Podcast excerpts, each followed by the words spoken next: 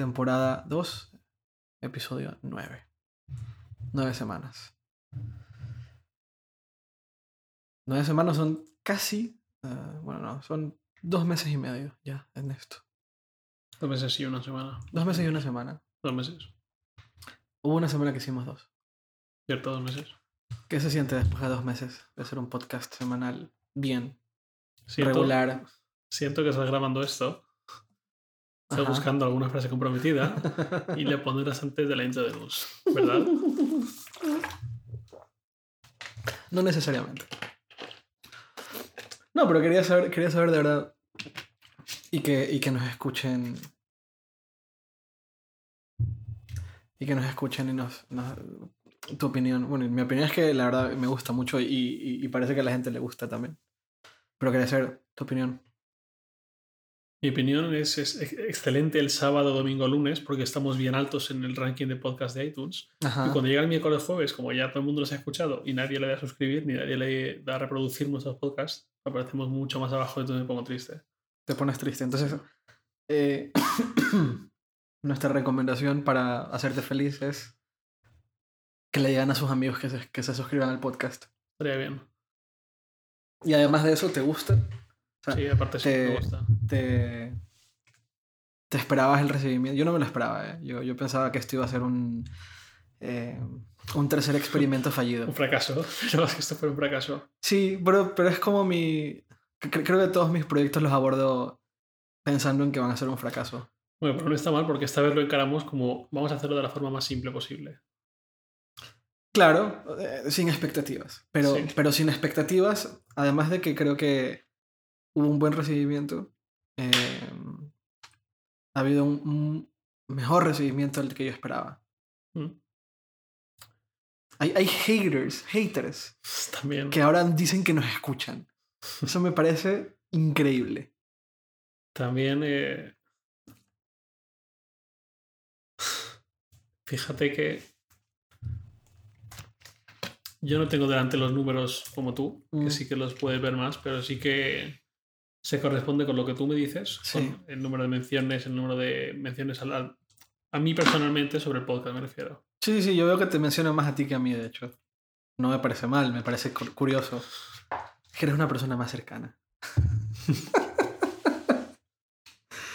no, no, pero, pero, pero, pero es interesante. El último podcast, el que hicimos la semana pasada, ha sido el más escuchado con diferencia. Es que la nostalgia vende mucho. Y no es que, no es que el número. No, no sé si, si. A ver, no es que el número de escuchas sea importante. Es importante, pero no es radicalmente importante. No es, no es lo más importante, tal vez. Pero. Pero es, es bonito, ¿no? Es bonito que.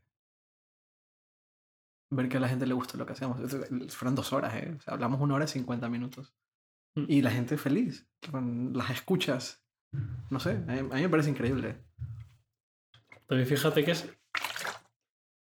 Esta versión de podcast, esta tercera versión, es la que menos bombo le hemos dado. Las anteriores siempre dábamos, eh, creamos hype, eh, subíamos teaser, subíamos el 9, 8, 7, 6, 5. Hacíamos un montón de ruido. De hecho, incluso si queréis avergonzarnos, podéis ver cómo era el ST Podcast en Twitter hace un año. Ajá. Sí. O sea, antes dábamos un montón de, de caña, mucho ruido en Twitter y ahora es cuando menos estamos haciendo y en cambio resulta está yendo mejor. ¿Y por qué crees que sucede eso? Yo tengo una teoría, pero. ¿Cuál es? Yo no tengo ni idea. no ¿Cuál tienes es? idea. Em, a ver. Veamos, ¿por dónde empiezo? Que yo en algún punto quería hacer un, un podcast de podcasts.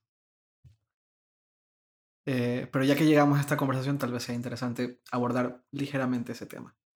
El podcast, o sea, un metapodcast. Por mí genial, pero tú tienes idea y yo no, ¿eh? O sea que va a ser... Yo tengo que escuchar mucho. Voy a ser breve. Voy a intentar, voy a intentar ser muy breve. Em, ¿Por qué antes no funcionaba y por qué ahora sí? Vale. Eh, yo creo que.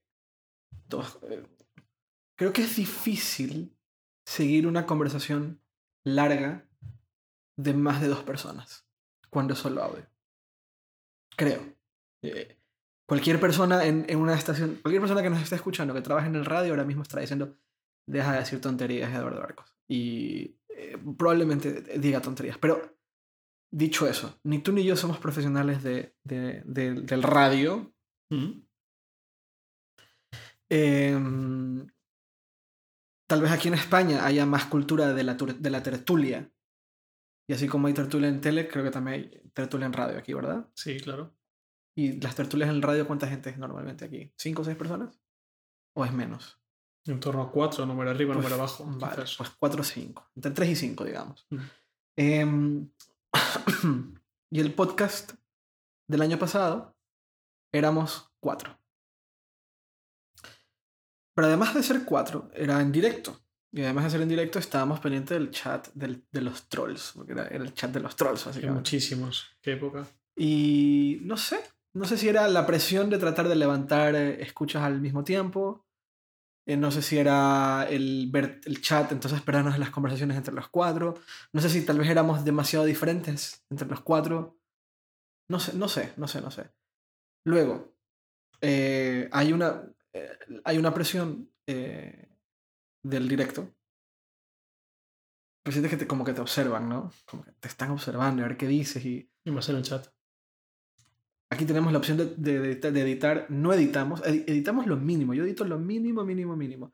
Y lo mínimo es, no sé, que se caiga algo de la mesa o que golpeamos la mesa o que yo empiece a toser ahora que estoy enfermo o que tú, no sé, que tú golpees acá las manos, lo, lo hacías antes. Eh, y hay, han habido más de un podcast que no he tenido que editar unos, o sea, ni una sola vez, o sea, que ha sido de tirón, ha sido hablar una hora de tirón Sí. de repente, no sé, por ejemplo, el podcast en que hablábamos los trucutús de los, de los cuñados, que nos cagábamos a la risa y, y- y yo no edité eso, porque también creo que parte Sí, del... claro, eso está bien. Tiene que haber naturalidad, ¿no? Em, entonces, eh, creo que hay una... Creo que hay una... Un tema de química, ¿no? Y yo creo que... em, cuando yo hacía el podcast en Dixo con Leo Lambertini, había mucha química. Leo y yo éramos muy amigos. Éramos súper amigos y había mucha química. Y aparte, esa química también se fue adquiriendo con el tiempo frente al micrófono. Creo que... Y, y lo hacíamos así como lo estamos haciendo tú y yo. Solo que en Dixo había un estudio. Entonces nos metíamos al estudio, hacíamos, dábamos rec, cerrábamos la puerta y hablábamos y hablábamos y hablábamos y hablábamos y hablábamos igual una hora y media y tal. Y acá un poco estamos haciendo lo mismo, ¿no? Eh, es tú y yo frente al micrófono, esperamos que se vaya todo el mundo de la oficina, porque también creo que eso genera presión. Tal vez ahora, tal, vez ahora nos genere menos presión, pero yo creo que al menos los primeros episodios en que volvíamos a ver cómo, a ver cómo, nos iba a ver- cómo nos iba a ir esta vez, yo creo que generaba cierto nivel de presión que haya gente en la oficina. Y ahora de nuevo estamos así, o sea, no hay nadie, eh, eh, no importa que digamos, no importa qué tonterías digamos, se grabarán, podremos llegar a cortarlas o no, pero creo que eso genera cierto nivel de acercamiento. Mm. Más, eh, esa parte de esa presión autoimpuesta que tú dices, la teníamos precisamente porque creábamos hype. Siempre prometíamos mucho en redes sociales, prometíamos mucho en Twitter, en nuestra cuenta personal, eso hablábamos sin parar. En cambio, ahora, como estamos haciéndolo de una forma tan sencilla, no tenemos mucho que perder, no tenemos mucho que defraudar. Es cierto, ahora. No sé si defraudemos. No, no sé si alguien la... Perdón. No sé si a alguien no le haya gustado esto. No sé, no- no- yo no... Seguro alguien habrá, seguro. Y me gustaría, eh, si alguien, escucha, si alguien se toma la molestia de escucharnos y no le gusta lo que hacemos, me encantaría escucharlo. Y... mm, Vale. Por otro lado, y es donde viene la parte del metapodcast, o sea, pod- en este podcast, hablar de podcast, creo que estamos empezando a vivir una segunda ola de los podcasts. Eh, en Estados Unidos lleva, lleva ya un poco más de tiempo, como es habitual, pero en español me estoy encontrando con que, con que de nuevo eh, hay podcasts buenos. Porque eh, como sucedió en... eh, Lo que sucedió fue que hace 8 o 9 años todo el mundo hacía un podcast. Todo el mundo quería tener un podcast. No había mucho, no había demasiado buen equipo, o sí, eh, eso lle- llega, lle- podría estar entrar en discusión, pero todo el mundo tenía un podcast. Twitter nació de una herramienta de podcast que inició en 2005, hace nueve años. Em, y el formato Bueno, y Apple apostó por los podcasts, metiendo podcast en el, en el iTunes Store, soporte nativo en todos sus dispositivos, de, en todos sus dispositivos al, al- al final del día, eh, portátiles o no, eh, todos tienen soporte de una u otra forma, soporte de podcast. La Mac por medio de iTunes y el iPhone, los, los, el iPad y, y el, el los, los iPods también tienen soporte de, de podcast nativo. Hay una apuesta, ¿no? Pero eh, al principio todo el mundo tenía un podcast y había todo, toda una serie de amateurs haciendo, entre, entre comillas, radio, pero radio grabada. Eh, y eventualmente, o llegó un momento en el cual los rankings, los, el top 10, el top 20 estaba eh, lleno de programas de radio O de televisión incluso. eh, Llevados al podcast. llevados a un podcast. Dominado durante años. La gran mayoría. Aquí en España, el, el- creo que el rey del podcast es Iker Jiménez, lo cual es una verdadera salvajada. Pero respeto el gusto de los demás, ya hemos hablado de eso, de que cada uno escucha y ve lo que quiere. De hecho, hay gente de esta misma oficina que Sí, sí, lo ha sí, confesado, que es fan de los podcasts o, de los programas en directo de ¿Cómo Iker. se llama? Radio. Radio eh, Eh, Milenio 3. Eh, Milenio 3, vale. Eh, em, en México, que la radio es tan importante, pues pasa un poco lo mismo. Está lleno de los episodios de los de las personalidades más importantes de la radio mexicana. Supongo que Colombia, Argentina, no sé. Supongo que es un poco lo mismo en todo lado. Pero desde hace un tiempo estamos viendo que resurge el buen podcast. Eh, el buen, y el buen podcast está identificado o está caracterizado por la ausencia de producción. Es una tendencia. Es, eh, es es, es- ser franco. Es decir, yo soy bueno hablando de un tema. Yo soy malo haciendo la producción. O sea, yo no puedo hacer producción tradicional de audio. Yo no puedo meter los 8000 efectos. Si tú, si, si llego, si, si tú escuchas, a- o si alguien llega a escuchar un, un podcast de los míos, de Dixo, el intro era... Este es el podcast de Al 1040 por Dixo y Prodigy MSN. over the top, era, ¿sabes? Como mil sonidos, pero también es muy mexicano. Em, y en Estados Unidos eh, se generó una especie de tendencia con, con podcast eh, buenos. 5x5 creo que es una red de... De hecho, es una red de, de, de podcast bastante buena, donde algunas estuvo Gruber.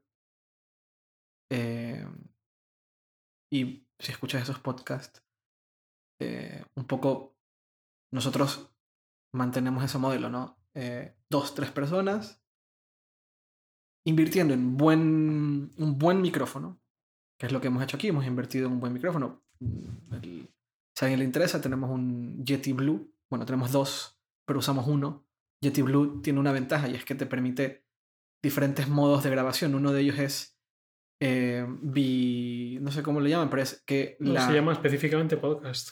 Ah, Es un modo, o, o no sé si es así, pero bueno, el- en la caja, en el, en el sí, manual te dice, lo ¿no? muestra directamente podcast con esa palabra. Eso es que escucha, bueno, sí, eh, que, que la entrada de sonido viene de dos lados. Entonces, Javier y yo estamos de frente. Si, si, si nos tomáramos una foto ahora mismo, pues imagínense a Javier y yo frente, sentados en una mesa, él y yo mirándonos y el micrófono justo en la mitad conectado a mi, a mi MacBook Pro. Punto. Es una, una inversión no muy alta. El, el Yeti cuesta 100, 100 euros, ciento y pico de dólares. Hemos pensado en, en- en invertir un poquito más para un brazo y un, eh, y un estabilizador, eh, que es una inversión de otros 150 euros, tampoco es gran cosa, pero es eh, donde la, la ausencia de producción evidencia la importancia del contenido. Es decir, o hablamos de cosas interesantes o ustedes le van a dar stop y se, se fue la mierda esto. Ese, esa, esa, esa forma de, ver, de hacer podcast la, la, la han potenciado algunas personas en Estados Unidos. Jason Snell, John Gruber, Marco Arment. y algunos más. Eh, no me acuerdo cómo se llama el de 5x5, pero el de 5x5 creo que también aplica esa, ese modelo. Eh, un sonido que identifica la entrada, nosotros tenemos el que nos hizo NUS. Eh, no mucho más. Yo, me, yo hago mucho esfuerzo todos los fines, los fines de semana, que es cuando edito el podcast, por que el audio quede lo más limpio posible. Si escuchan el primer podcast de la segunda temporada, darán cuenta que yo no sabía una mierda del tema. Y ahora, pues un poco más. Ahora he entendido un poco más cómo funciona el audio en Logic. Editamos en Logic para el que esté interesado. Y hay una ausencia absoluta de producción. Y cuando me refiero a producción, no me refiero a producción de tiempos, no me refiero a producción de temas, sino a producción de a postproducción. Sí, Sí, producción puramente técnica. sí, no hay sonidos, no hay, no hay un fondo de música como un beat dándole atrás, que, era, que es típico en los programas de, de- de tecnología. Eh, si, viven, si viven fuera de México, es que México para mí es una referencia, para mí es la referencia en producción de audio, porque yo casi nunca he escuchado, de hecho, creo que, ni en, creo que en Estados Unidos el- probablemente sea de los pocos países que, que compita con el nivel de producción de audio que hay en México. Porque en México la radio es Sí, la vital. de la radio, ¿verdad? Sí, es tremenda, es tremenda. Y hay, eh, hay gente en México con conocimientos de, de producción de audio brutales, brutalísimos, ¿no? Es una cosa muy loca. Eh, y yo vi un montón y aprendí un montón de ese, de ese proceso de producción de audio con, con Dixo, ¿no? Donde empezamos, donde yo empecé a hacer podcast. Bueno, no empecé, pero donde, donde el podcast cobra importancia al menos en Latinoamérica, ¿no? Eh, pues todo eso aquí está ausente. Aquí es nada, eso. es- No, no, no nos importa si hay silencios, o, o- o si- o- bueno, importa y, y los trato de cortar, pero si hay un silencio de dos segundos, pues tampoco es algo que me, que me moleste, porque se em- empieza a crearse una especie de ritmo también. Nosotros creemos que la que cuando hablas de temas interesantes no tienes que tomártelo con cierta calma. Mm, Sí, eso creo que nos caracteriza bastante. La forma de hablar bastante pausada, bastante serena, salvo cuando hablamos pues, de cuñados el otro día y Ya, de sí. gente del mobile. Sí. que siento la risa. Pero de normal siempre hablamos de forma bastante serena. Int- e intentamos que sea así porque no, hay- no, no hay prisa. No, no tenemos prisa tampoco. No.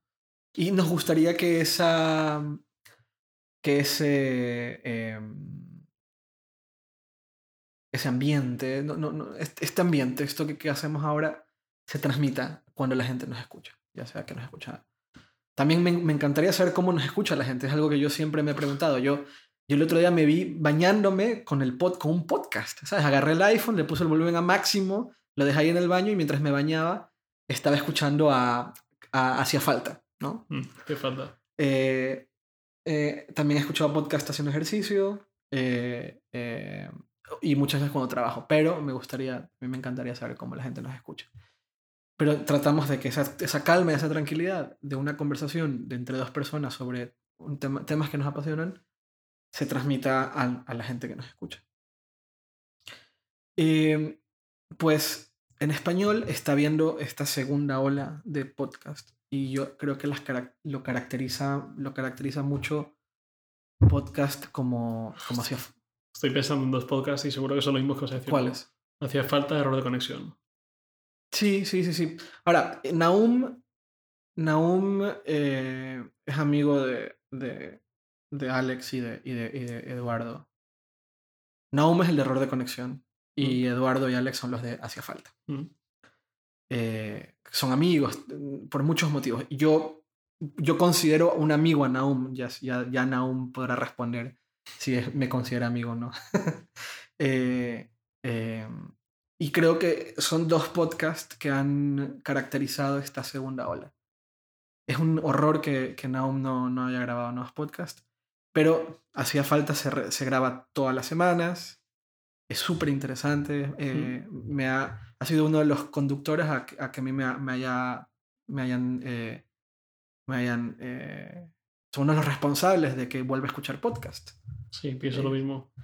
Eh, Incluso han inspirado parte de este podcast y parte de este ambiente sí, y sí, este sí, nuevo. Claro, sí, sin duda alguna. Si, si en algún momento eh, Eduardo y Alex decían, esto se parece mucho a lo nuestro, pues sí, se parece mucho y no Lo es... reconocemos abiertamente. Nos gusta tanto no, que claro, queremos hacer algo en esa línea. Exactamente. Yo- Y yo, creo que es, es- es increíble reconocer a la gente que te, que te inspira a hacer cosas. Y claro, sin duda, ellos son gran parte responsable de que, de que hayamos vuelto, de que nos haya picado de nuevo como el gusanito este por hacer cosas, hacer esto.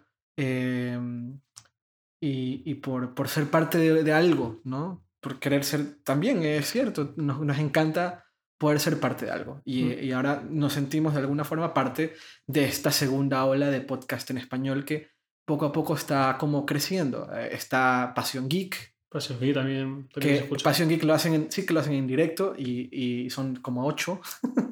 No, son, son cuatro, Son pero cuatro, siempre tienen algún, Sí. invitado Pues- o varios invitados. Eh, acaban, de entrev- acaban de invitar a, a Pedro Serreima de, de Pepefon, que sí vale la pena escuchar. Eh, lo hacen en directo por medio de Spreaker. han- creo que hace, hace dos o tres semanas inv- invitaron a Félix y a, y a José Jacas. Sí. Eh, lo hacen muy bien, lo hacen muy bien eh, y, y son... Y llevan muy- tiempo ya. Dentro Eso. de esta segunda ola, fueron Eso. de los primeros que Sí. recuerdo haber vuelto de esa forma. De acuerdo, muy constantes. Em, también, también veo gente en, en el ranking de iTunes, por ejemplo, sobre todo, que lleva años, lleva a lo mejor cuatro o cinco años, todas las semanas o cada dos semanas. Y Passion y pues no lleva más de dos años. Así es. Pero ya también lleva bastante recorrido. Nosotros llevamos mucho menos. Pero te has dado cuenta que en el ranking de tecnología, al menos de España, aparecen podcasts que no se, eh, no se actualizan hace años. Sí. Es curioso eso, ¿no? También, Sí. es, por, también es por la trayectoria que tienen. Yo supongo que eh, inevitablemente cuando has grabado 250 Claro. episodios, eh, tu base de usuarios seguirá siendo... Sí, siendo- muchos suscriptores que no han dejado de suscribirse porque no han dejado de gustarle nada. Claro, y incluso hay podcasts algunas temporadas que pueden seguir teniendo muchas, muchas reproducciones. de acuerdo. Eh, es, es- curioso el ranking de podcast, ¿no? Es como un misterio a resolver. Sí, y sube y hay, hay algunos que subimos y bajamos un montón. Mm.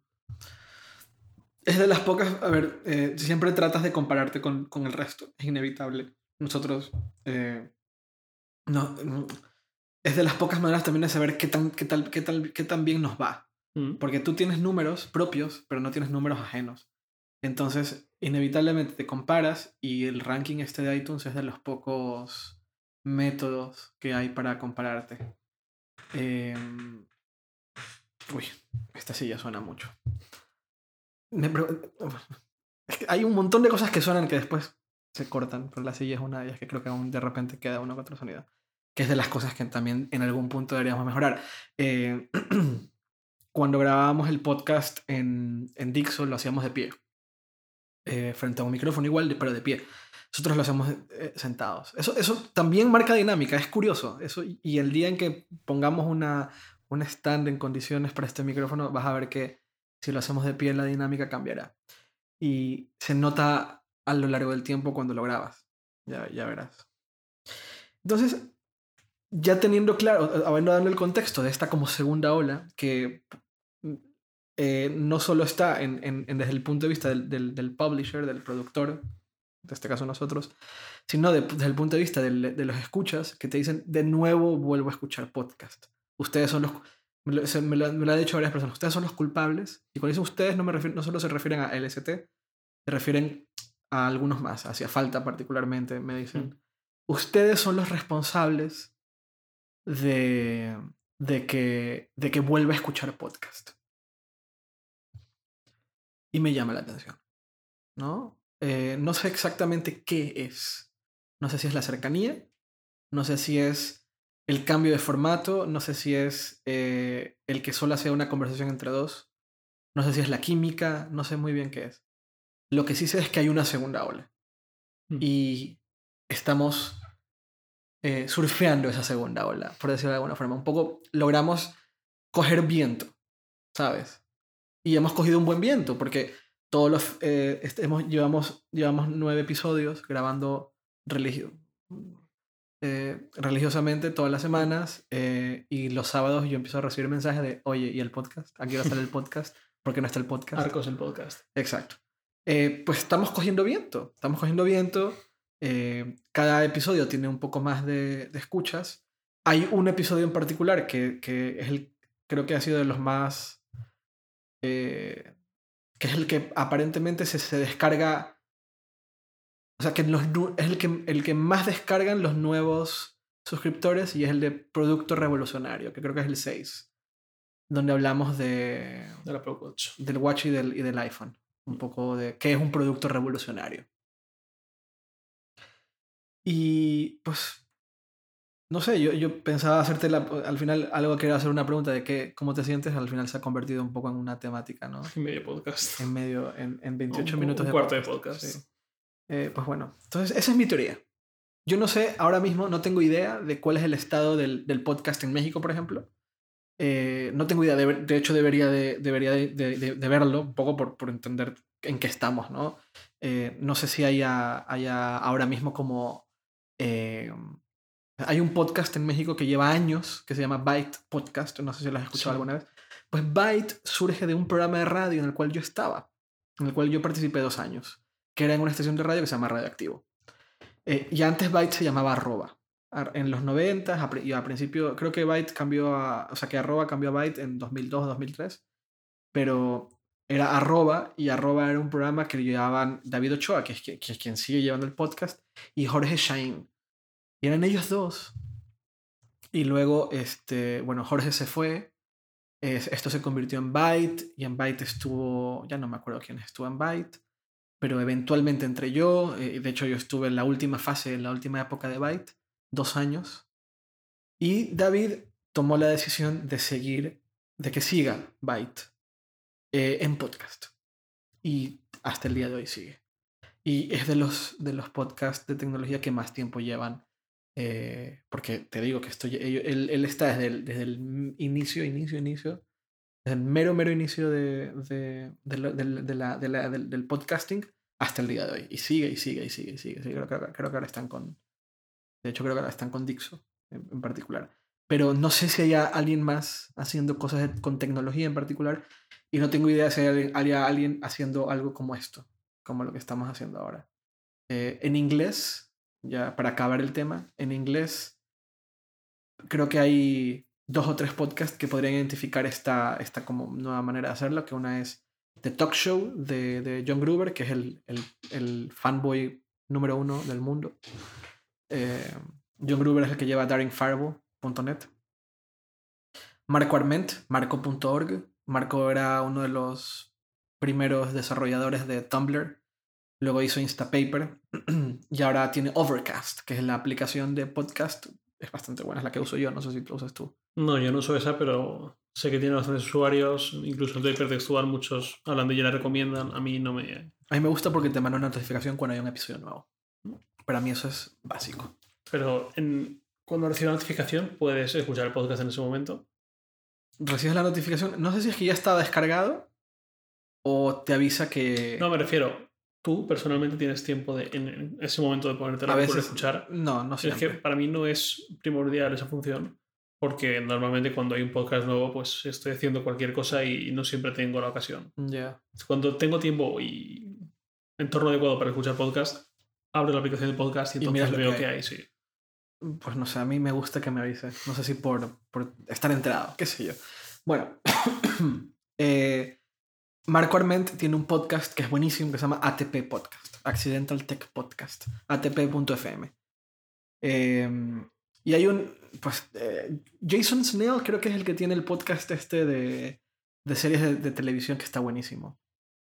Pero hay uno que está en 5x5, que es de series de televisión, eh, que está increíble, que ahora están hablando de Lost, me parece, que está, está muy bueno. Y, y tiene una cosa de, de atemporalidad tremenda. Eh, que puedes escuchar un podcast que grabaron hace un año y lo... Claro, eso dispara las, Sí, las reproducciones. También hay otra diferencia, todos los podcasts americanos que estás comentando son comerciales. O por lo menos ganan dinero con ellos. Sí, para, para que se den una idea, el otro día nos metimos a ver cuánto cobra Marco Arment y John Gruber por, por podcast. Eran 3.800 dólares por mención. Sí. Ellos hacen tres menciones por episodio, en promedio. Tres, cuatro menciones por episodio. Y cada mención es 3.800 dólares. Se llevan pues 25 o 30 mil dólares al mes con el podcast, solo con el podcast. Con el podcast. Y son dos personas. Y son, ahora sí, tienen 80.000 suscriptores. 80.000 personas que escuchan cada episodio. 80.000. Todavía Todavía, estamos un poquito lejos de... todavía estamos lejos. Algún día, algún día, algún día. Pero, mm, pues también, ahora hay una cultura, ap- hay una cultura comercial completamente distinta en, Estados Unidos que con la de acá. Eh, pa- patrocinar, patrocinar un podcast es viable. Acá, pues, estamos en ello. Al final, Hipertextual es una empresa y esto de aquí eh, tiene, tiene un fondo comercial, sin duda. El día que lo hagamos, lo haremos de esta misma forma. Hablaremos de un producto, haremos, una mención, en, eh, haremos una pausa, haremos una mención y seguiremos. Será, será probablemente el, el, el formato. Hay un formato que me encantó de, este, de un podcaster que, que tiene. que es el ex. el ex productor de This American Life, que es un podcast muy escuchado. Es el ex productor de, mi- de This American Life y mm, se llama, el, el podcast se llama Startup. Here, el, el, el, el, sitio es herestartup.com, me parece, o herestartup.org. Lo, lo pondremos en los enlaces. Es un podcast contando cómo hacer una empresa de podcast. Y está increíble. Aparte son podcasts de... Él, él tiene una, un conocimiento de ritmo brutal. Entonces en 25 minutos dice todo lo que tiene que decir con menciones incluidas a, a marcas eh, de patrocinios. Eh, graba las conversaciones que tiene con los, los inver- inversores cuando los trata de convencer de que inviertan en la empresa. Es maravilloso. Para cualquier eh, persona que esté pensando en armar una startup, ese podcast es increíble. Y ese tipo tiene demasiado buen conocimiento de producción de audio, de postproducción de audio, de ritmos, de todo. Entonces, claro, 25 minutos y tienes, lo tienes empaquetado, lo tiene, lo tiene de puta madre. Y por último, hay otro, otro podcast en inglés que me gusta recomendar que se llama What the Fuck, que es un tipo que hace entrevistas a gente muy famosa. Hace poco hizo una entrevista a los de Weezer, a la banda Weezer. Eh, pero el último que escuché yo es a, a un actor que se llama Dax Shepard, que me gusta mucho. Eh, hay una serie que me encanta que se llama Parenthood, no sé si la has visto. No. Pues Parenthood me, me gusta mucho porque a mí el, el, o sea, yo como expatriado, yo como persona que ha vivido en tres países, el, yo tengo un, un- una especie de conflicto con el tema familiar, ¿no? Cuatro países. Perdón. Sí, cuatro países, es cierto. Pues una un expatriado, por definición, tiene, tiene una especie de conflicto con la familia, porque la familia, eh, la familia es la que dejas. Y cuando te cambias de país, tienes que crear familias. Es inevitable. Te creas familia con, con la gente cercana, con la gente que trabajas, con tus amigos. Y yo he tenido que hacer eso tres veces. Eh, cuando me fui a México, cuando me fui a Bélgica y cuando me vine a España. Eh, y Parenthood es acerca de la familia. Entonces me, me, me, me, trae como recuerdos de mi familia cuando yo cuando vivía con mi familia eh, y cómo se forman relaciones. Y Dax Shepard sale en Parenthood, uno de los actores de Parenthood, y pues lo entrevista. entrevista lo entrevista al actor, que es el esposo o el novio, creo que es el esposo de la actriz de Veronica Mars, que no me acuerdo nunca cómo se llama. Pero eh, esa actriz es muy conocida, eh, la de Veronica Mars, eh, que también sale en Heroes en algún punto, en, en alguna, en una temporada sale en Heroes. Pues la actriz de Veronica Mars es la novia o esposa de Dax Shepard. Y este tipo es un cómico. Eh, o al, al menos él pretendía ser cómico, pero nunca, nunca lo logró del todo. Y ahora está saliendo de una serie, una, una serie de televisión muy vista. Y ha sido como un cambio de vida tremendo. Y él cuenta pues toda su historia un poco y está muy bien. Este, eso fue el último que escuché. Pues What the Fuck está, está, vale la pena escucharlo. Es, es en inglés y es muy americano. Entonces también dependerá un poco de si te gusta escuchar audio en inglés y si te sientes cómodo para escucharlo. Si no, en español, ya te digo, hay un montón. Ya recomendando eh, Hacía Falta, Mm. eh, Error de Conexión, eh, Pasión Geek. Hay uno en Argentina que me gusta mucho que se llama Digitales, que lo hace eh, eh, Pablo Fernández, eh, que está buenísimo. Ellos lo que hacen es una entrevista cada vez que hacen un podcast y entrevistan a una persona.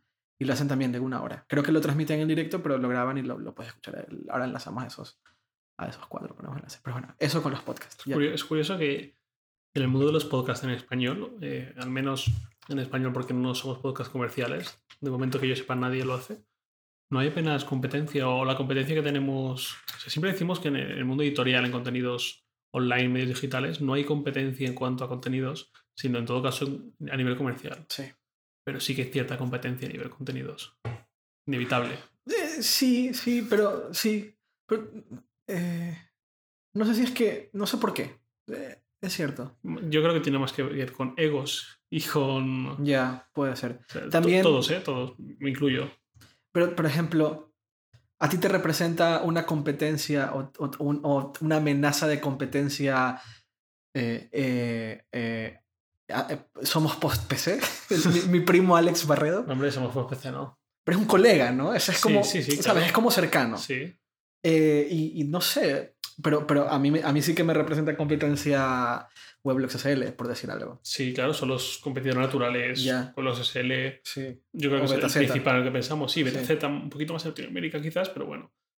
Em, que son... Que, que quieras que no hay cierta competencia. En cambio, en, en los podcasts, en cambio, no veo que haya... Pero hay competencia, mira, yo estoy un poco alejado, pero hay competencia entre editores. O sea, tú sientes como pique o competencia entre editores de, de la competencia. No, precisamente al revés. Sientes como cercanía. Lo hemos hablado, pero O sientes sea, con los editores no siento competencia. En todo caso, siento competencia con el grupo. o con los responsables altos. O sea, con el, directi- con el director comercial, no comercial, director de contenidos, por no, decir. no necesariamente. ¿No? No. Vale. Y- insisto, eh, que esta competencia de la que hablo no es... No es, competencia, punto. Yo no estoy hablando de peleas. No, no, no, quiero decir que Ah, es una competencia insana, que no estoy pendiente. De hecho, debería estar más pendiente de lo que hace la competencia. A veces no lo estoy casi y debería estarlo. Mira, yo, yo el, otro día, el otro día me invitaron a, a la, a la tele. A, tengo una amiga que se llama Karma Chaparro, que eh, es la que da las noticias por la noche, de los fines de semana, eh, en Telecinco. Y estuve con ella, eh, pues, un- unas 3-4 horas ahí en, en, en Telecinco. Y una de las cosas que más me llamó la atención de todo lo que me mostraron, que me mostraron un montón de cosas, es que el presentador de televisión está sentado en una sala que está solo con una persona, al menos en Telecinco es e- ella o él o quien sea, está sola o, o con, o con su... porque suelen ser dos, y una persona más, que es... eh, tenía un nombre que no lo recuerdo. Las cámaras se controlan a control remoto desde otra sala, pero ellos solo ven su teleprompter, que es el texto que les va saliendo lo que tienen que hablar, y ellos lo pueden controlar, eso no tenía idea. Con el pie. Con el pie, con un pedal, sí. Y a su izquierda o a su derecha tienen cuatro, aquí en España, cuatro televisiones, donde están viendo mientras hablan a la competencia. Es muy loco. Y eso a veces hasta marca ritmos eh, entre televisoras. Porque estás hablando de las noticias, te está hablando de algo muy importante, pues Ya se cambiaron. decides, no sé si tiene que hablar, decides cómo hablas o no, eso ya tanto no, no, no pregunté, son también supongo que secretos de cada, de cada periodista y de cada presentador, pero, pero me parece muy loco que ellos están viendo lo que la competencia hace mientras están hablando. También mucha gente cree, ya me voy a salir de un tema, pero mucha gente cree que los, los, presentadores son personas que solamente leen un texto y listo, y no, ellos se tienen que preparar su guion todos los días, y los que presentan todos los días, todos los días, los que presentan eh, fines de semana, pues cada fin de semana. Pero eso de estar pendiente la competencia, pues se da en todo ámbito mediático y, en, y la televisión eh, a ese, al punto en el cual tienen que estar mirando a la competencia mientras están presentando noticias. Así de fuerte es. Acá la, eso podría ser tema de otro podcast, pero acá también tenemos que estar pendientes de la competencia. Sí. Y lo hacemos, tal vez no, tú no tanto. Eh, yo siempre creí, yo siempre lo dije, yo lo he dicho en mil charlas y a mil, en mil momentos, que hay fases. Y la fase en, en, en medios digitales como los nosotros, llevamos algún tiempo en la fase en la cual no tiene ningún sentido competir entre nosotros. La competencia más bien es contra los medios tradicionales. Eso aquí en España ya se está perdiendo. Aquí no, cada vez hay más competencia directa entre, entre medios digitales. Sí, eso es lo que no me gusta y quizás eso hace que me aleje de, de vigilar, entre comillas, o mirar Ajá. a la competencia. Es inevitable. Eso es algo que tarde o temprano iba a ocurrir. Porque a medida que los intereses económicos empiezan a crecer, Mm. porque tu oportunidad comercial empieza a aumentar, es decir, la, la, la atención de los grupos de medios o de las marcas empiezan a recaer sobre medios digitales y empieza a recaer sobre medios digitales de nicho, como nosotros, es inevitable que empiece a surgir competencia más de frente. Y la competencia más de frente que pueda haber entre medios digitales es la comercial. Es la, sí, es la competencia comercial. ¿Quién, quién se gana, a quién se ven, a quién se vende o quién gana una cuenta. Y pues era, era inevitable que ocurra. Hay una competencia en números si tú quieres, pero una a mí la competencia en números me parece un poco ridícula porque es ver quién la tiene más larga. Mm. Eh, Más fíjate que nosotros, los que creamos contenido en español, siempre estamos mirando un poco a los americanos, que siempre van mucho más adelantados que nosotros. y Ellos nunca hacen eso. O sea, nunca verás a Diverge o a AOL o a. o sí. Tal vez no lo sabemos. No, nunca verás a ellos sacando Contenido. contenidos o- o o eslóganes o frases diciendo somos los más leídos o somos los que Ah. más X tenemos. Sí, no, jamás. o Ellos ya- récord de page views en el sector Sí. SMS o cosas así. Eso Sí. no lo hacen. No lo hacen porque, ojo, yo pensé que aquí en, que, que en, que en Latinoamérica, España, se entendería hace tres años. Y todavía no se entiende, que no tiene ningún... O sea, ¿qué le das, qué valor le das a tu lector cuando le dices que tenemos más page views que la competencia? Cero. El valor es cero. A mí como lector, o sea, si yo no estuviera metido en este, en este tipo de cosas, como lector, si yo mañana me meto a un medio digital, lo estoy leyendo y me echan en la cara que son el número uno y que nadie los lea más que ellos, dirían, so what? A mí qué mierda me importa que te lea más que el resto. A mí lo que me importa es que lo que me digas me, me haga sentido y que me informes. Si te leen más que el resto, bien por ti. Aplauso, una estrellita, 10 sobre 10, hasta un lado. Me parece absolutamente irrelevante. Yo creo que a mis lectores, cada vez que yo les diga que me leen o que me escuchan más que la competencia, me van a hacer listo, hasta un lado. Y se van y hasta un lado porque van a la- al siguiente, van a mi competencia a leer.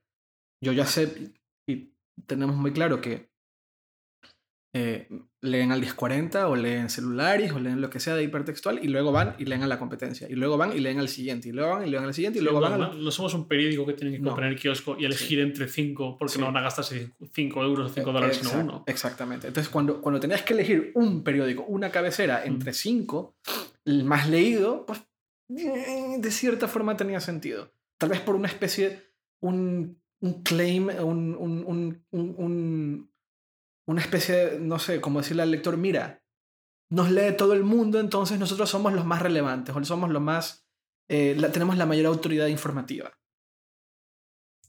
Cuestionable.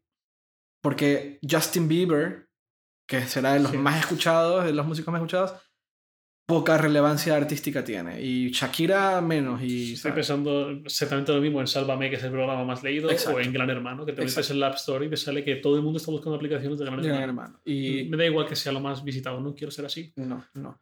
Entonces, eh, por eso considero yo que la competencia entre números es un poco, un poco... Es una competencia... O sea, son como autopalmaditas en la espalda. O sea, es como el medio dándose palmadas en la espalda y diciendo, sí, sí, sí, sí, lo estás haciendo muy bien. Pero a tu lector le da igual, le importa poco o nada qué tan leído eres. Si tú estás dando la información correcta, relevante e interesante, me da igual si estás número uno en Google Analytics, en Alexa, en Comscore, en Nielsen o en la concha de su madre. Es que es irrelevante. Entonces, para mí, de ahí viene mi, mi, mi insistencia continua en competir en calidad. Aunque sea más difícil de cuantificar. Aunque sea imposible de cuantificar. Y calidad, y lo he dicho, calidad para ti no necesariamente es calidad para mí. Pero también es como un... ¿Sabes? Es como el, el objetivo que nunca vas a alcanzar. Creo que hay un concepto que se llama transubjetividad, que dentro de que hay una subjetividad muy grande, y que lo que para ti es calidad, para mí puede ser algo bastante malo, hay ciertos límites y ciertos baremos no evidentes que hace que cada uno más o menos sea consciente, aunque quiera negarlo o aunque quiera exagerar. Es consciente de dónde hay calidad y dónde no. Ya. Es interesante eso. Muy interesante. Hay calidad en un. Hay calidad en un. me- esto también me lo pregunto un montón. Y me lo- de verdad me lo pregunto un montón. Y me, me genera un montón de, de, de conflicto. Hay calidad en un medio que te pone un interstitial antes de, de la noticia. O que te tapa el contenido. Eso. Puede ser. ¿por Eso hay, no? Sí. Yo creo que lo que hay es una práctica comercial muy mala, muy perjudicial para el lector. O sea, una práctica com- comercial en que deteriora la experiencia de usuario, ¿no? Sí, completamente. Aunque Pero eso no implica que lo que yo leo después de ese interstitial Pero, vale, vale, pero también, pero hay calidad en un, en un, en una- un medio digital que hay más banners que contenido. Es que, puede haberla, pero claro, la- lo puedes descompensar con una experiencia de usuario nefasta. pero, pero cuando yo veo sitios con muchísima publicidad y que te, te empapelan de publicidad, y, y, y- y va más allá de una skin. eh. Es, es- es como la cabecera tiene siete banners. O sea, no exagero, siete, ocho banners. Y bajas el, bajas el primer scroll y hay tres banners más. Eso es una, eso es una, eso es una publicación interesada en, en que te informes o es una publicación interesada en page views para vender. Que lo uno no debería estar No, peleado con lo eso, otro. ¿eh? eso te lo suele decir el, el contenido. Ya. Yo lo, yo lo pienso. Es que son cosas que pienso todo el tiempo. Porque Porque. cuando ves contenido muy malo, Ajá. muy poco trabajado, con muy poca calidad, Sí. de forma continuada, que ves Sí. que ni siquiera el contenido que debería ser específicamente contenido súper trabajado lo, lo es. Ya no te hablo de noticias de actualidad sin más, sino Ya. análisis, contenido en teoría en profundidad y ves que tampoco lo es de ninguna forma. Mm. Sí, es que lo pienso un montón. Yo pienso. Son cosas que inevitablemente tienes que todo el tiempo cuestionarte, porque al final nosotros vivimos de la publicidad, ¿no? Y, y de, y de, y de- Sí, publicidad y de, y de, y de branded content. O sea, y con branded content no me consultoría. refiero. Consultoría y otro, y Consultoría otro también, tipo de pero- acuerdos, pero básicamente publicidad. No, no, no, no básicamente. O sea, sí, básicamente publicidad, pero, pero gran parte del negocio hipertextual el día de hoy es cosas como Think Big, ¿no? Sí, está pensando obviamente en Que eso. es branded content, de cierta forma. Distinto. Pero es branded content. O sea, es un contenido calidad, puta madre al final, pero, pero es, es contenido telefónica, ¿no? Es branded content. Nada, es que yo estoy distinguiendo entre el branded content que hacemos, por ejemplo, en el 1040. Ese, ese es otro tipo de Claro, branded content. muy es con- distinto el tipo de Sí, contenido. sí, sí, sí. Bueno, vale. Con eso creo que podemos cerrar esta conversación tan curiosa que hemos tenido de podcast y de competencia y demás. E irnos a, a hablar. Íbamos a hablar de lo que pasó en la semana, pero vamos a dejar eso a un lado. Eh, resultados de Samsung. ¿Qué pasó? Dicho de forma muy rápida y muy resumida, porque no quiero aburrir a quien nos está escuchando, repitiendo lo que ya he leído hace tres días. Básicamente se han pegado un batacazo importante en cuanto a previsiones y tendencia de años anteriores. Ha habido un bajón. Un bajón grande y ya no están al nivel que estaban hasta el año pasado y hasta hace dos años. Implicaciones. Voces más alarmistas. ¿Es Samsung la nueva Nokia? ¿Es Samsung la nueva BlackBerry? Pues no creo que No. sea para tanto y, No, no. y tienen un colchón demasiado grande Sí, no, no, no, nada que ver. sus productos te pueden gustar o no, pero se siguen vendiendo y tienen una calidad. Es muy pronto para decir que Samsung es el nuevo Nokia, pero en 2006, si tú me preguntabas si Nokia era el nuevo IBM, yo te hubiera dicho que ni de, o sea, pero ni nunca. Es muy pronto para decir que Samsung, es- yo creo que no, yo creo que Samsung No. ven- va a vender y va a seguir vendiendo de una forma... Y además Importante. que tampoco pasaría nada porque es que Samsung tiene un colchón económico tan enorme de todas sus demás divisiones que tiene de sobra para seguir tirando en marketing, para mejorar en I+D, para preguntar a los usuarios qué está fallando en sus productos, para contratar talento, para corregirlo. Vale, dicho eso, no están vendiendo tanto como antes. ¿Verdad? Correcto. ¿Por qué? Si, si lo supiéramos nosotros, Pero al- algo al. no, la intuición, que es lo que más podemos tener o lo que más podemos ver en la calle, quizás es que la gente ya está descubriendo que hay alternativas. ¿Y alternativas son? No va a ser Apple, porque Apple no es una alternativa. Apple... Sí, también lo es. ¿Una alternativa a Samsung? Yo- Samsung en la gama alta es una alternativa. Mm, Ya. Es que además de Apple, Ahora, es, un- es una puntita del iceberg de alternativas. además de, de- de Samsung, ¿quién más es alternativa? De Apple, ¿quién Mira, más? en España eh, se ha vendido bastante Motorola, Moto G sobre todo, y algún Moto E supongo. No tengo los datos, pero Moto G sí que se ha vendido bastante bien. Y luego BQ, el caso de BQ, está arrasando en, en teléfonos libres de bajo coste. ¿Ah, sí? BQ ti- es una barbaridad. Yo en el, en el metro, en la calle, en el supermercado, en, cualquier- en los bares, cualquier lado, siempre me fijo mucho en qué móviles Y ves mucho BQ. tiene la gente. Veo bastante BQ. También me llama mucho la atención que veo cada vez más móviles cuarteados, con la pantalla cuarteada, Como cuarteada. rota. ¿Por qué? Rota, pero que se puede seguir usando. ¿Por qué? Supongo que porque... Ah, por no querer cambiarlo, como aquí Sí, Eva. exacto. Sí, exacto. Una compañera que siempre tiene la pantalla rota Ya. y bueno, se ha arreglado tres veces en cinco meses y siempre Sí, se le vuelve a romper. Eh, pero bueno, es otra, otra cuestión. Sí. La- la- a lo que voy es que Samsung es lo que más veo, arrasa. Ajá. En, en gama baja, porque en España gama baja hay una barbaridad. Eh, Sony y LG también tienen algo de, de cuota. BQ veo cada vez más y llevan vendiendo móviles un año y medio no más. Empezaron a primer trimestre, segundo trimestre de 2013. O sea, año y medio no llega y están vendiendo bastante, bastante. Em, luego la gama Nexus, ya tengo la sensación de que ya no es solo para geeks, ya no es solo para el que está ahí y lo conoce. Pero nadie, nadie compra Nexus. ¿No? Te sorprendería de la cantidad de Nexus que veo yo. Ahora, insisto, lo que yo veo no es un baremo. No, no lo es. No, porque estoy en una ciudad concreta, Sí.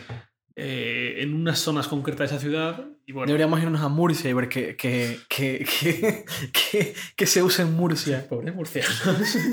Vale, Extremadura. A ver, que en Murcia elijan iPhones, ¿eh?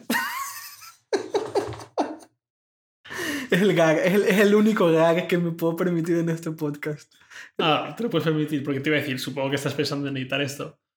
No, no, No, esto no es. es. Ah, vale, bien. El, el otro día, el otro, es que va, va aparte, va en línea con nuestro, nuestro eh, episodio de los cuñados. Y, y el otro día puse en Twitter que, y estoy convencido, o sea, me encontré con este video, pero es que ya lo habíamos visto un montón de veces, el video del tipo de Murcia que elija sus iPhones. Pero si lo enlacé en Twitter el otro día. ¿No lo viste? No, no lo vi. Era un tipo que enlazaba, era un tipo que, que, que, que- que elijaba su iPhone. No, ese eh, no lo vi. ¿Cuándo lo enlazaste? Hace 3, 4 días. No, no, no, no, no, no, no, no, no, no, no. No, no, no. Es- Es un chico, es un chiquillo. Es un chiquillo que elija su iPhone. No sé cuándo lo. Hace tres días. Es un chico que. Pero está, lo puse. Luego lo buscaré. porque El no cuñado mayor es como el top cuñado. eres- o sea, es como graduarte de universidad de cuñados. Vale, pero ahora explícame lo de eliger el iPhone. Vale, que, que, que muy fuerte. Es muy fuerte, es muy loco. El iPhone 5 bla- negro se, se Sí. pela. Se, Sí, me acuerdo que se, se picaba. y lo lijas para. Pero ¿Cómo lo elijas? No sé. El tipo es un Es video, que- aparte es un video grabado en vertical, ¿sabes? Un video grabado en vertical con una luz de mierda. El tipo dice, no, que no sé qué, que tú, tú una mierda. Es que no sé, me estoy imaginando a la típica persona súper bruta. es que no me puedo imaginar lijar un iPhone. Es que me parece demasiado bonito. Mira, voy a coger el mío. A ver. Mirad. Ahora mismo lo estoy viendo Eduardo, mi iPhone. Dime por dónde lo elijo. no lo puedes ligar. Vale, es el 6. Imagínate que es el 5. Pero hay una parte, perdón, hay una parte donde se pela, donde la pintura se... se- Sí, sí, sí, me acuerdo perfectamente. Pues lo vas y lo lijas ahí. ¿Y qué te queda? ¿Plástico? ¿Qué? ¿No? ¿Aluminio lijado? Sí, aluminio lijado. Yo me pregunto, ¿qué haces? O sea, se, se- se te daña el iPhone, ¿qué haces? ¿Vas al Apple Store y...? Pues mira, a mí se. Bueno, a mí nunca, nunca se me dañó, si la verdad. Creo, o estoy casi seguro de que no se me dañó ¿El qué? el iPhone. Pero eh, sí que te puedo decir que a mi novia, por ejemplo, y a Ujú. su hermana, que heredaban mis iPhones durante la Ujú. época de 3G y 3GS, se les, se les dañaron la pantalla, por ejemplo. ¿O tú te estás refiriendo únicamente a lo de lijarlo? ¿A qué te refieres en particular? O sea, No, ir, no. ir al, al Apple Store. Sí. O sea, ve al Apple Store con un iPhone lijado. ¿Cómo le explicas a la persona que tu iPhone se ha dañado y que te lo tiene que cambiar? Pero aquí está mi iPhone lijado. O sea, hazme el puto favor. ¿En serio? Eh, pues Pero claro, es ahí, que, ahí o sea, es doctorado de cuñado. O sea, imagínate el cuñado de una mesa no, con... cara dura. O sea, he lijado mi iPhone y no me gusta, cámbiamelo. Imagínate al, al cuñado en la mesa con toda la fila. He lijado mi iPhone y que. es, como, es, como, es como lo peor que. O sea, ¿Cuál es tu problema? No sé, yo la única vez que he lijado. O sea, que he lijado. No pegas a la mesa, por Dios.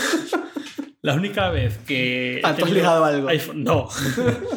La única que tenido iPhones dañados, pues lo, le llevaba a una tienda en Valencia que lo, lo reparaban bien y barato, con una pantalla no oficial. Y además de eso, si lo llevas a la Apple Store con esa pantalla, te decían, lo siento, esta pantalla no es oficial, Ya, no te podemos hacer nada. pues no sé. No sé. A todo esto, ¿esto de dónde venía? Ah, de lo que. Vale, ¿cómo tenían los teléfonos en Murcia? Cuarteados. En Murcia. Yo, si yo decía Ah, ¿qué teléfonos hacen en Murcia? Es que- ¿Qué teléfonos usan en Murcia? ¿En, ¿Qué teléfonos usan en Canarias? ¿O en Málaga? ¿O en, no sé, o sea, o, o qué sé yo, en Colombia?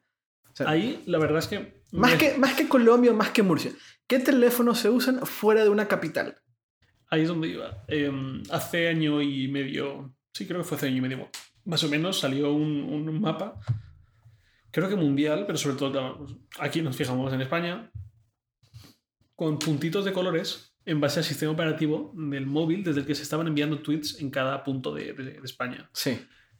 Y sí que se... ¿Te Claro, acuerdas? Lo recuerdo Que era, perfecto. que era rojo el iPhone, verde el Sí. Android, azul otros creo que era. Y España era un país Android total. Ah, España era, bueno, pues Noven- sin sorpresas, salvajada de Sí. Android. Pero sí que me puse, por ejemplo, a ver em, el nivel de puntitos rojos que eran los iPhones en Madrid. Claro. Se veían dentro del, del anillo de la M30. Ujú. Para los que no lo entiendan más o menos, La M30 es... eh, ah, la carretera que rodea Madrid. sí, es como una... Sí, sí, básicamente. Es una, es una carretera circular o semicircular. Bueno, no, una- no circular, sino que puedes darle la vuelta sin, Sí, sin salir salidas pues, para todas, Sí. todas zonas. al- en la zona conurbada de la ciudad. Hmm. Y lo que hay dentro de la M30 se considera Madrid Centro, más o menos. ur- urba- es, eh, es muy grande lo que hay dentro de la M30, hay un montón de barrios. grande, entre comillas, querido. Bueno, grande, vengo, Madrid, vengo de Torrent. Madrid tiene 5 millones de habitantes, no es grande. Bueno, vale, en Ciudad de México se cagarían de risa con 5 millones y para ellos debe ser eh, eh, Sí. el barrito. Pues que en México hay el equivalente a la, a la M30, de hecho. ¿Y, y qué? ¿Cuánto mide? Mucho. 200 kilómetros. Muchísimo. Eh, que que es- está totalmente dentro de la ciudad porque Mm. la ciudad ha crecido mucho. Pero sí que hay, una, hay algo Bueno. equivalente a la M30. Proporcionalmente, Ujú. lo que hay dentro de la M30 en Madrid es bastante grande. Claro. Y lo que hay fuera son zonas pues, mm, donde la vivienda es más barata, Mm. principalmente. Sí. Pero sí que me fijé que dentro de la M30 había bastante más iPhones. Ente- hacerle entender a nuestros escuchas fuera de España que hay un problema serio con el precio de la vivienda en esta ciudad, bueno, en este país. Entonces, esta ciudad, en esta de ci- donde vivía antes, Ya, es sí, en un regalo ciudad, comparado sí. con esto. Madrid es muy caro. Vi- vivir es muy, muy caro. Sí. Vivienda es carísima. Sí. Y todo lo que está dentro de la M30 es particularmente caro, por lo Mm. tanto, en teoría, eh, muestra un poder adquisitivo mayor. Mm. Y tú veías que dentro de la M30 se- había más iPhones, ¿no? ¿Eso es lo que tratas de decir? Sí, sí, sí, se notaba un montón. Fuera de la M30 había pues, otra vez mayoría Android, Ajá. pero se veían notablemente menos iPhones que dentro. Es una forma curiosa de, de- de hablar de... Bueno, no sé, no sé si es una manera interesante hablar de, de clases socioeconómicas. Eh, el tipo de móvil que usas. No sé si eso- estoy siendo racista ver, ahora no, mismo. no, quieras que no, el, el iPhone tiene un precio medio muy No racista, superior al de. Android. Sí, clasista, de hecho. Sí, clasista, clasista. No, pero el precio medio de un iPhone, de los iPhones que hay en el mercado, Es son mayor, muy sí. superiores. Es clase, es clase gama, es gama media alta y alta, punto. Sí. O sea, un iPhone, el más barato, el C, es gama media alta. Y el iPhone Y 6... el 5C ahora, cuando se Ahora. salió ese mapa, solo estaba el 5. Sí. Ahora el, el iPhone 6 es gama alta, punto. El más barato son 700 euros. Mm. 700 dólares, euros, ¿no? Sí. 699. Eh, es que yo, claro, yo recuerdo haberme ido a, a- a Latinoamérica y mirar el- esos mapas en, en ciudades, en capitales, y ocurría un poco lo mismo. Eh, me iba fuera de las capitales y mm, empezaba a ver Blackberries, eh, Androids, eh, Windows Phones, pero te metías de nuevo a las capitales y claro, eran focos de iPhones. Sí, eso también ocurría. Es, es generalizar muchísimo, pero más o menos también se, se veía en el mapa aquel. Eh, por otro lado, otra cosa interesante, Blackberries Mm. había, había bastante más en las capitales y en las zonas, incluso dentro de las capitales, en las zonas más, pues tipo en Madrid, nuevos ministerios, Ajá. etcétera, son las zonas más empresariales corporativas puras. Seguía viéndose mucho Blackberry. Mucho no. Total. Bueno, más de los que me gustaría. ¿Sí? No, pero. Pero se veía mucho más en zonas muy corporativas que no en zonas rurales o en zonas. Ya. Ya, interesante. Em, entonces, ¿tú crees que parte de la razón por la cual los resultados de Samsung están cayendo es por la gran disponibilidad de alternativas de gama baja. Por eso y porque en los últimos años Samsung ha decepcionado a muchos con la gama baja. Samsung y Sony y LG, pero el que más vendía era Samsung. Sí, la gama baja de Samsung es terrible. O sea, a- ahora ha mejorado, pero hace unos años ¿Cuál es la gama, qué, qué móvil Mira, de gama baja buena hay de Samsung ahora mismo? la gama baja no creo que ni- no creo que O sea. ¿quién compite contra el, Moto, contra el Moto G? Es que es eso, hay una barbaridad de Galaxy Young, Galaxy. Pero no hay ninguno que sea un- identificable como el Moto G. No, no solo Nokia lo tiene con Windows Phone. El 525 o sea. o el, el 630 más bien. Vale, Que más sí. también está muy barato. Lo del Moto G es una locura. Es impresionante. O sea, es que es impresionante. Yo quiero un Moto G, para que me entiendan. Solo, solo por tener un móvil tan barato que es tan bueno. Es muy loco. Yo es el, el Moto G 2014 aún no lo he probado. Pero el 2013 podría usarlo perfectamente si no fuese por la cámara. Y, y, ah, ves las pruebas de las, de las fotos del Moto G de 2014 y es sorprendente. Son, sí, no, no es una cámara excelente, pero para No, el no, precio que tiene es 170, en, en Amazon ahora está en 170 euros. Es que es un regalo. Entonces, ¿tú crees que vaya por ahí? ¿Tú crees que vaya por ahí la, la, la razón o parte de la razón? ¿No crees que tenga que ver también? O sea, yo creo que Samsung vive mucho de acuerdos con operadoras. también. Y eh, hay comerciales, comerciales, vendedores, que se llevan comisión por cada terminal que venden. He sido testigo de casos en los que la comisión de Samsung es mayor que de otras marcas. Ok. No sé quién la pone, ¿eh? no sé si es algo que viene directamente de Samsung, si no, tengo ni idea. Yo, eso tiene que ver probablemente con el margen de ganancia entre la El operadora y el.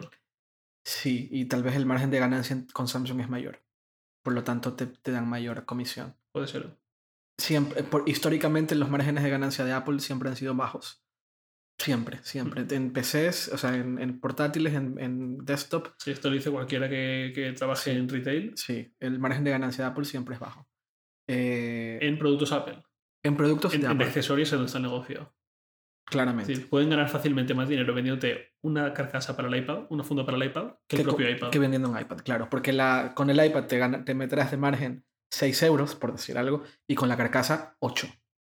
En el, entre lo que te cuesta y lo que se lo Sí, vendes al, al- Bastante más en ambos casos, pero sí. Por dar un ejemplo, por dar un ejemplo de diferencias. Mm. Eh, y hasta te resulta más fácil vender la carcasa porque es barata, es cualquier cosa. Pero a ver, es comparas 500 euros más o menos con Sí, 30, 30. 40. exacto. Y vendes a 500, te quedas tú con, con te, te quedas tú con 4 euros de esa venta. Vendes a 30 y te quedas con 6 euros de esa venta, por decir algo. Eh, pues sí, es, curioso lo de, lo de Samsung, porque, porque también eh, hace dos años Samsung era este monstruo imparable, ¿no? Era algo que decías, se come el mundo. Y cuando tú hablabas con la competencia en Android, yo no estoy hablando de Apple, pero cuando hablas con la competencia en Android, se estaban viendo entre la espada y la pared, porque veían este monstruo comiéndose la industria y ¿cómo, cómo, cómo compito contra eso? Porque además la diferenciación de producto entre LG con Samsung y Apple con Samsung es clara, es mucho menor.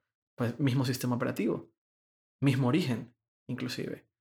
Eh, HTC es uno de los principales sufridores de esa, de esa lucha. Pero de repente estamos viendo que Samsung ya no está vendiendo ni creciendo a esos ritmos tan salvajes.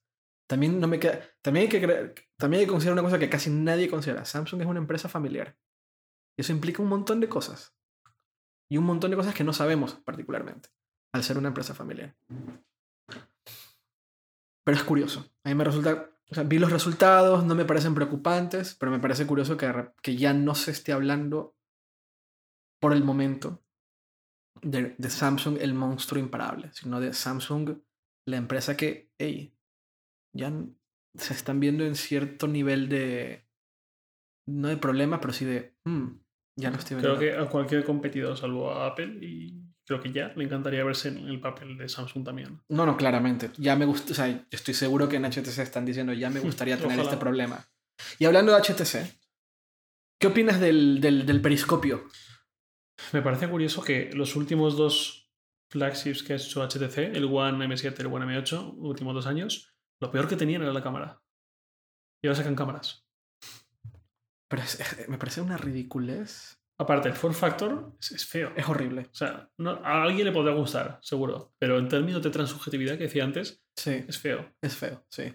Y viste lo de Lenovo. también. ¿Qué opinas de eso? Ya lo puse en Twitter, me parece otra vez el coche de Homer. Ya. El coche de Homero en Latinoamérica, Homer Simpson. Sí, sí, sí. Pero eh, totalmente, sí, lo vi y dije, gran analogía. Y, y me, me molesta mucho que Lenovo esté recurriendo a la técnica BlackBerry, a la de poner a Ashton Kutcher como director de, Oh, como diseñador de producto, como eh, que, que- que nadie se lo cree y por mucho que él diga que lo es, están usando a un tipo que, que actuó como Steve Jobs en una película, como el nuevo director de producto de Lenovo, no me jodas. O es sea, lo mismo que hizo BlackBerry con Alicia Keys, que más tarde vimos que obviamente no tuvo nada que ver con ninguna fase de producto y cuando, un año después, cuando acabó su contrato el 30 de enero de este año, se fue. claro. Y que seguía tuiteando desde su iPhone. Sí, por supuesto. Eh, estoy convencido que Ashton Kutcher no usa, no usa Lenovo. Estoy más que convencido. Eh, no sé, bueno, eh, no sé los Es- pormenores. Es lo de siempre. Y ya- tiene, y- tiene un acuerdo, pues venga, han sacado unos videos de Aston Kutcher hablando como director de producto de Lenovo frente a un grupo de gente. Ah, eh, eh, primero son chicos que supuestamente son muy nerds. Hay otro video con, con- con niños, hay otro video con señores, con viejitos, donde él habla en plan, "E- explícame qué es lo que te gusta y no te gusta de la, de la yoga, creo que se llama, ¿no? sí. ¿Qué onda con eso? ¿Por qué pasa? ¿Por qué, por qué, por qué los fabricantes como Lenovo, además, que en mi opinión tiene Lenovo, tiene muchísimo, eh, muchísima eh, reputación, buena reputación de producto. Los productos de Lenovo son buenos, Mm. punto. Creo que es lo mejor que hay en ordenadores portátiles. Exacto. Tienen mucha reputación. ¿Por qué recurren a técnicas de agarrarse a un actor para vender productos? Es que no lo Y entiendo. además que han visto que ha salido mal. Y de- Es es que todas las veces que se ha hecho, se ha hecho mal. Y no, no, Y no ha mejorado, no, no han limitado. No se ha limitado a decir que es simplemente una figura publicitaria. No, han No, querido no. hacer como que él forma parte de un. Claro, de hecho, tú, proceso. tú- tú te metes a la web de Lenovo y lo primero que te sale ahora mismo es "A- Aston Kutcher ha vuelto. Ha vuelto como, direct- como diseñador de producto de, de la empresa. Really, en serio, de verdad. Es como está, es terrible. Al menos ellos han cogido a un actor con bastante buena fama y buen. Más menos reputación. En España, Sí. ¿qué vimos? ¿Qué Más vimos? móvil contratando a Belén Esteban. Ya, ya, eso es una salvajada. Eso, eso, es- eso es una mala broma. Hicieron lo mismo. No dijeron, no, es publicidad, no, dijeron, ella forma parte del. Claro, te ponían fotos y videos de ella trabajando en más móvil. Sí, no, no sé qué puesto era, directora de Era- marketing, producto, no sé, Sí, ventas, sí. o algo así. No, No, era, una, era- una salvajada. Y, y- y- Pero bueno, y fue el peor momento de más móvil. exacto, ahí empezó a caer más móvil. Yo me alegré mucho. Me alegré, me alegré me alegré de que cayesen por Belén Esteban. En el momento en que sacaran a Belén Esteban, pues me, alegr- me alegraría que lo hubiesen a subir. Que volvieran a darse, Sí. o sea, que se dieran cuenta de la tontería que estaban Sí, haciendo. Sí. Sí, en fin. Vale, Eh, volvi- volviendo a HTC. sí. HTC hace tres años exactamente, tres años y medio, eran los pioneros en Android. Bueno, Mm, bueno, hace claro. más, pero bueno, hace tres, tres años y medio era la época de la Wildfire y la Desire.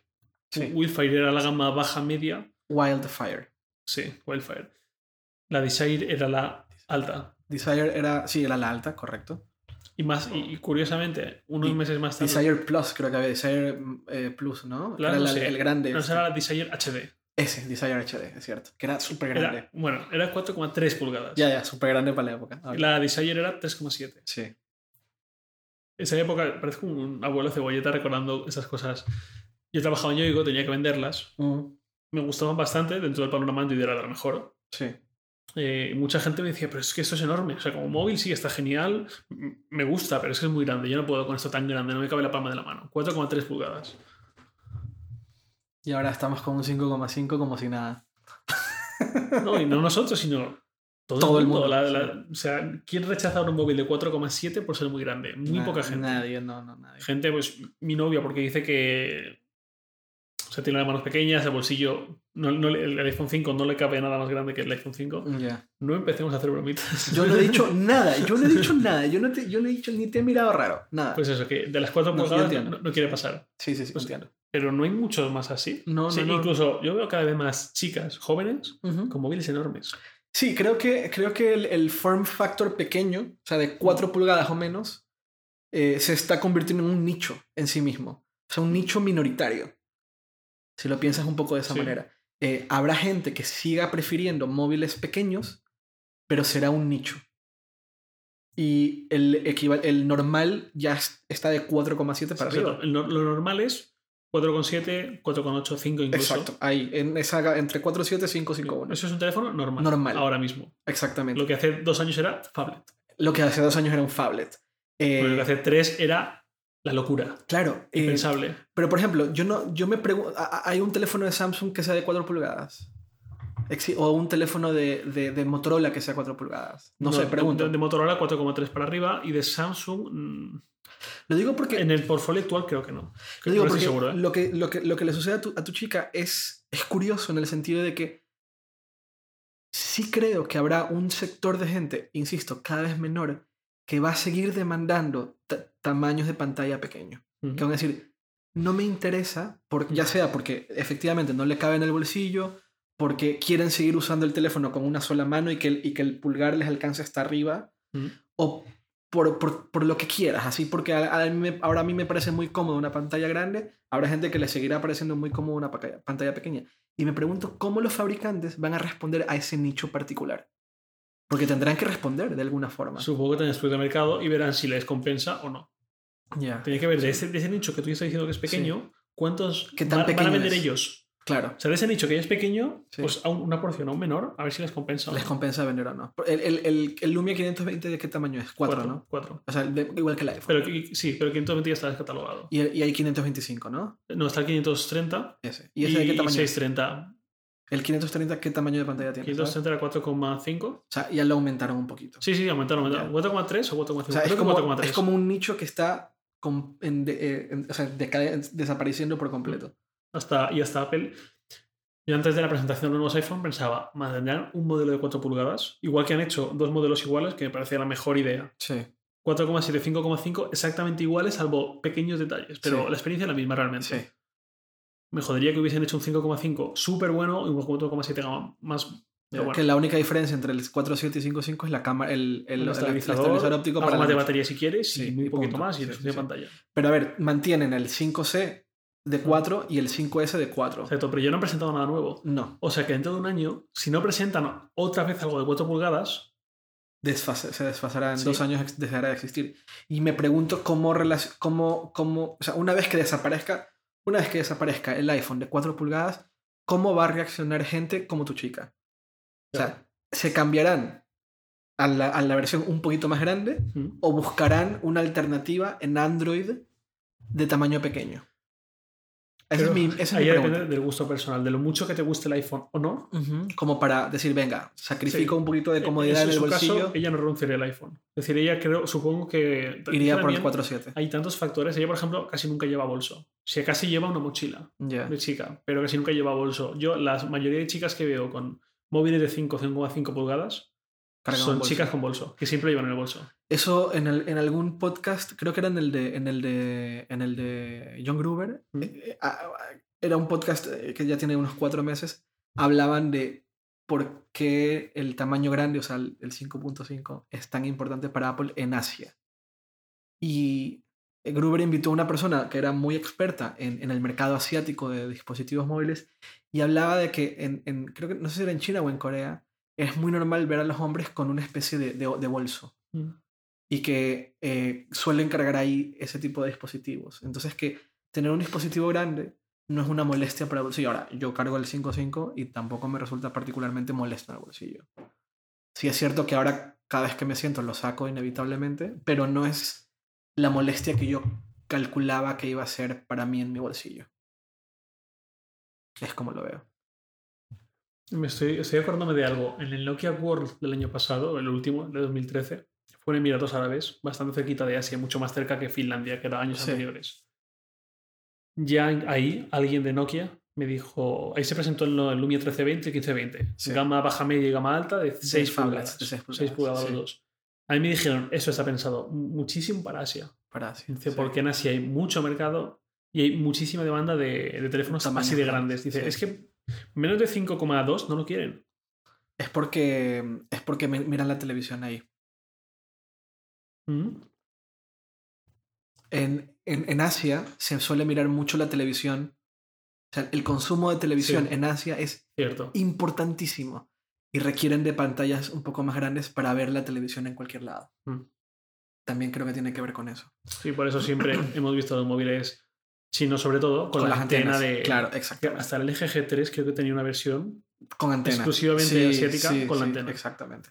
Em, em, eso me parecía siempre curioso ver móviles, eh, algún amigo familiar que aparecía con un móvil importado de China con antena para televisión, que aquí nunca nadie presentara un móvil con antena para televisión. No, pero imagínate, aquí eso no, no, no tendría ningún tipo de respuesta. Está, está. ¿Seguro? Pero piensa hace años, piensa hace ocho años. Bueno, hace ocho años puede ser interesante, pero una hace ocho años las pantallas eran demasiado pequeñas como para pensar en ver una tele- ver un, un- estar más de 20 minutos frente a la pantalla mirando un programa de televisión. Hace ocho años me estás diciendo. Mm, Sí, sí, hace ocho años. Hace ocho años no habían iPhones, así No, que no. las pantallas eran más pequeñinas. No sé. Yo no lo veo, o sea, yo no lo veo. no lo Si veo. nunca lo hicieron aquí es porque obviamente no había. Pero no sé, me hubiese gustado como curiosidad ver algún fabricante de verse con eso. Quizás Nokia que hacía móviles para todos. Muy bien. Bueno, terminando el tema de Samsung y terminando el tema de los móviles grandes y pequeños. eh, ¿Más alternativas, en tu opinión? Eh, ¿Crees que la gente se esté cansando de la marca? Puede ser. Quizás el, el- si ha- hace 3, 2, un año han tenido Samsung de gama baja que se ha vendido una salvajada en España y han acabado frustrados, es normal que no quieran volver a, a- a esa marca en ese segmento. ¿Frustrados por qué? Mal desempeño, mala cámara, mala Ah, vale, pantalla, reinicios. Entiendo. Sí, es, es probable. Y, y- entonces te vas, o sea, mantienes Android, pero te vas a, la marca que te ofrece algo mejor, tipo el Moto G. Sí, y al final los Moto G es boca a boca puro. Moto G- Motorola no ha hecho apenas campañas publicitarias en España y en las No. navidades pasadas se vendió Claro, pero es que es el. Es, Mucho. el, es que está, ahí está. Es, es, es el producto. O sea, ahí estás vendiendo calidad. Es un producto Exacto. de mucha calidad para su gama. Ahí es donde está el, el, el- como este como sweet spot, ¿no? Mm.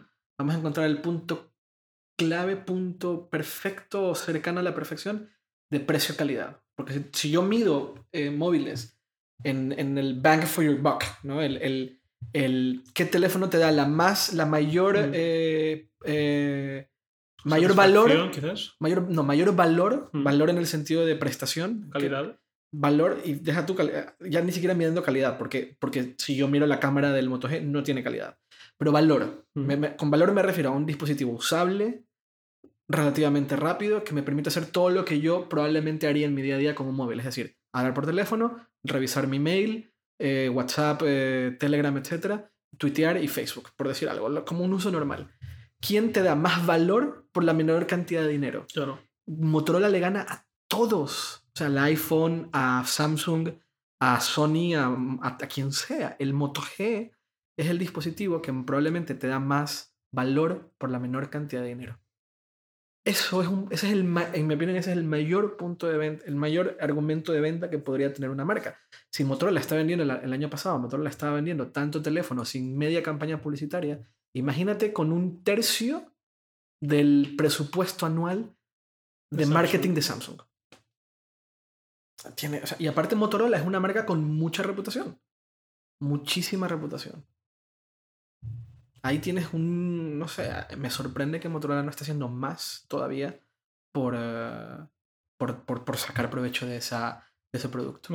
Antes estaba en el paraguas de Google, ahora se va a ir a Lenovo. No ha Tal vez con ocasión. Lenovo, mientras no metan a Aston Kutcher a vender teléfonos, tal vez con Lenovo podrían tener una buena, una buena salida para, para levantar, eh, levantar atención a ese, a ese, a ese hecho, al, al, al- a los teléfonos de, de poco precio con mucho valor. Y el Moto, el Moto X, entiendo, yo, no, yo nunca he usado Moto X, pero entiendo que el Moto X es un teléfono increíble. O sea, es un gran teléfono. ¿O me equivoco? No, yo el de 2014 tampoco lo he probado, pero el de 2013 lo tuve unas semanas, mi teléfono principal, y estaba encantadísimo con él. Ahí Únicamente la cámara en algunas ocasiones flojeaba y... Yo conozco gente que tiene el Moto X, el del año pasado, y están súper encantados. Sí. Y Motorola era una marca que veíamos casi muerta. Exacto. Fíjate. Y su primer móvil de, al volver fue el Moto X, luego ya vino el Moto G, luego más el Moto E. Pues ahí está.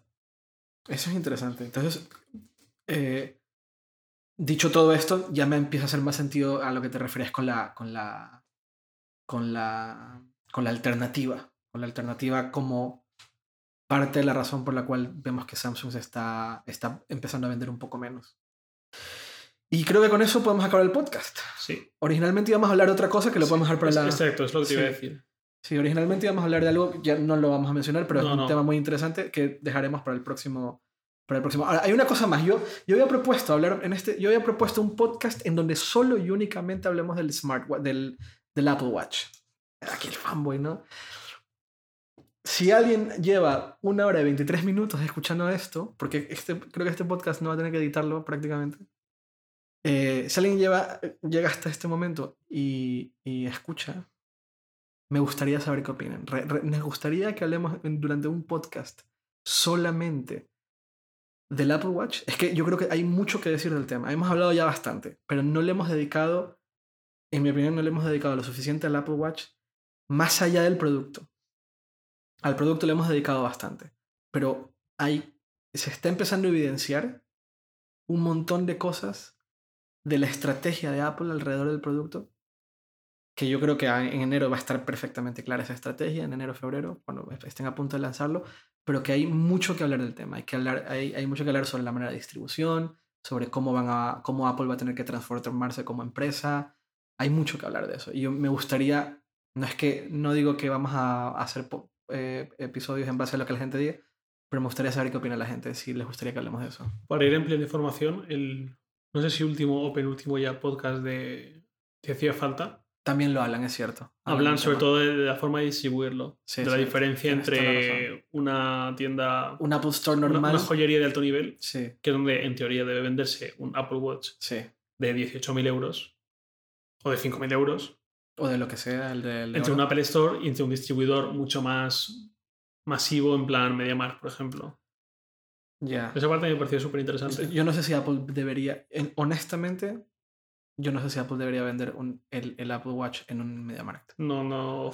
Ni siquiera en el corte inglés. Bueno, acá eh, eh, evidentemente tiene que ser el corte inglés. Será el principal punto de venta, en mi opinión.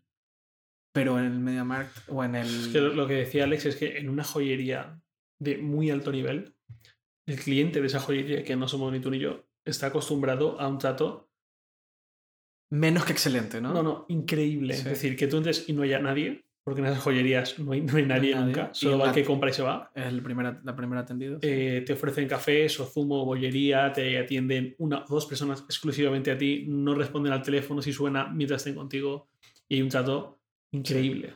Y es lo que se espera. Exacto. El Apple Store está muchos peldaños por debajo. Esto, insisto, es lo que decía Alex en, Mm. en Hacía Falta, súper interesante. Decía que el Apple Store está muchos peldaños por debajo, pero es que un MediaMarkt está muchos más No, peldaños no, por debajo. ah, totalmente. O sea, no, no, no. En la forma de trato al cliente, de mostrar el producto. Pues podríamos, en mi opinión, creo que podríamos hacer un podcast única y exclusivamente de, de- del Apple Watch, de todo lo que va a pasar alrededor de este, de, este, de este reloj, que cada vez sale un poquito más. Cada vez vamos a ver un poquito más de la estrategia, un poquito más de lo que Apple pretende. Yo creo que hay, que- hay mucho que hablar. Y me parece, me parece que no necesariamente tiene que ser el siguiente, pero es algo que, en mi opinión, yo creo que deberíamos de hablar antes de que acabe el 2014. En mi opinión. Ya nos dirá la gente, pero yo creo que es algo que deberíamos pensar. Y creo que con eso podemos acabar. Sí, y además no va a quedar muy largo. No. Pues muchas gracias, Javier. Gracias. Nos hablamos, nos escuchamos la próxima semana. Chao. Adiós.